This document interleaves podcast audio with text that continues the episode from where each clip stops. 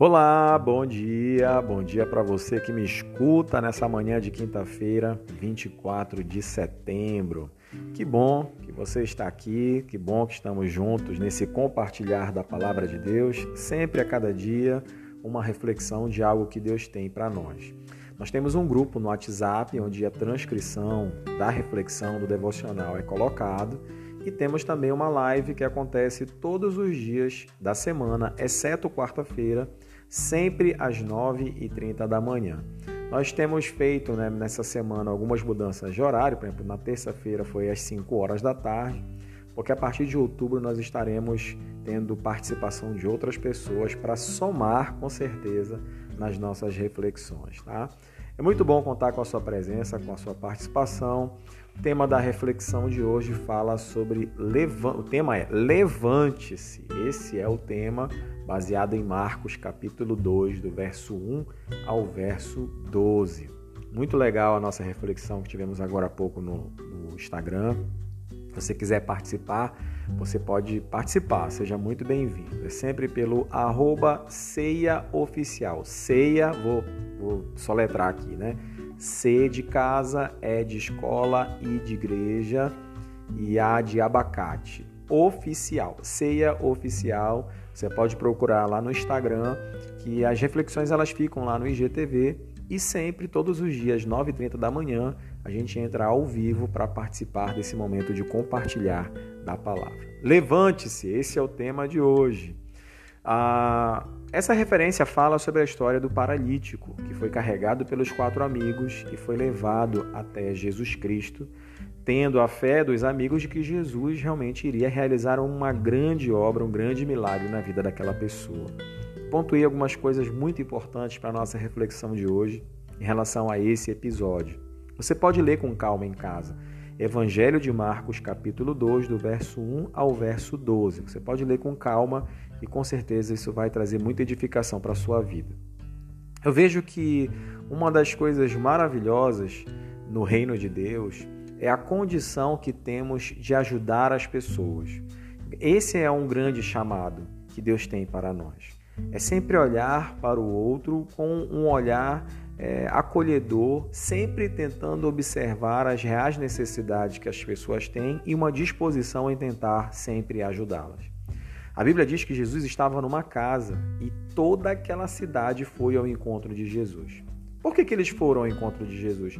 todos tinham alguma necessidade. Às vezes era uma curiosidade de saber o que Jesus ia fazer, às vezes era uma necessidade de uma realização de alguma cura, algum milagre. Jesus curava, milagre, realizava milagres naquela época. Às vezes era de ouvir alguma palavra dele ou de querer é, encontrar algo que pudesse também é, sentenciá-lo ou, ou incriminá-lo. Então existia também a turma do contra no meio da multidão. Mas a Bíblia fala que um paralítico que não tinha condição de locomoção, de chegar até Jesus, ele, ele então ficou para trás. Só que quatro amigos, quando passaram e eles estavam indo ao encontro de Jesus, né, tendo cada um deles as suas necessidades, eles naquele instante olharam a necessidade do paralítico eles não ficaram insensíveis à real necessidade que aquele homem tinha. E eles pegaram e carregaram aquele homem e levaram até Jesus. Esse é um grande, é um grande detalhe do reino de Deus que eu acho fantástico. Às vezes nós estamos para carregar pessoas, mas às vezes, dependendo do nosso momento, nós estamos também para sermos carregados por alguém. Né? Nem sempre nós estamos num dia bom, nem sempre as coisas elas estão ótimas. E da mesma forma como nós ajudamos muitas pessoas, Nesses momentos, sempre surge alguém para nos ajudar, sempre Deus envia alguém para nos ajudar. E esse é um grande barato do reino de Deus. É porque próprio, as próprias pessoas que fazem parte do corpo de Cristo, ambas, uma ajuda a outra, um suporta o outro, um acolhe o outro. Então o corpo ele vai sendo edificado de maneira mútua, onde um sempre vai ajudar o outro. E eles levam esse homem até Jesus e eles não veem dificuldades, eles sobem o telhado da casa, eles abrem um buraco, eles descem aquele homem num leito, e quando eles colocam esse homem de frente para Jesus, inicialmente Jesus não olha para sua paralisia física, mas ele olha para a situação espiritual daquele homem. Nem tudo o que temos de problemas físicos no nosso mundo natural é de fato a maior necessidade de resolução. Então Jesus olha para a questão espiritual daquele homem e ele profere com uma grande voz: Perdoados estão os teus pecados. Jesus olhou a fé daqueles homens que carregaram aquele paralítico e perdoou os pecados desse paralítico. Agora é óbvio, né, que no mundo espiritual muita coisa aconteceu quando Jesus proferiu essa palavra de ordem, porque o pecado é a porta de entrada de todos os males. A palavra de Deus diz que o salário do pecado é a morte, e a morte não somente física, mas a separação do homem em relação a Deus. O pecado separou o homem de Deus. E quando Jesus perdoa os pecados daquele homem, aquele homem então espiritualmente ele passou a viver uma nova realidade de vida. Porém, isso não se tornou algo visível no mundo natural.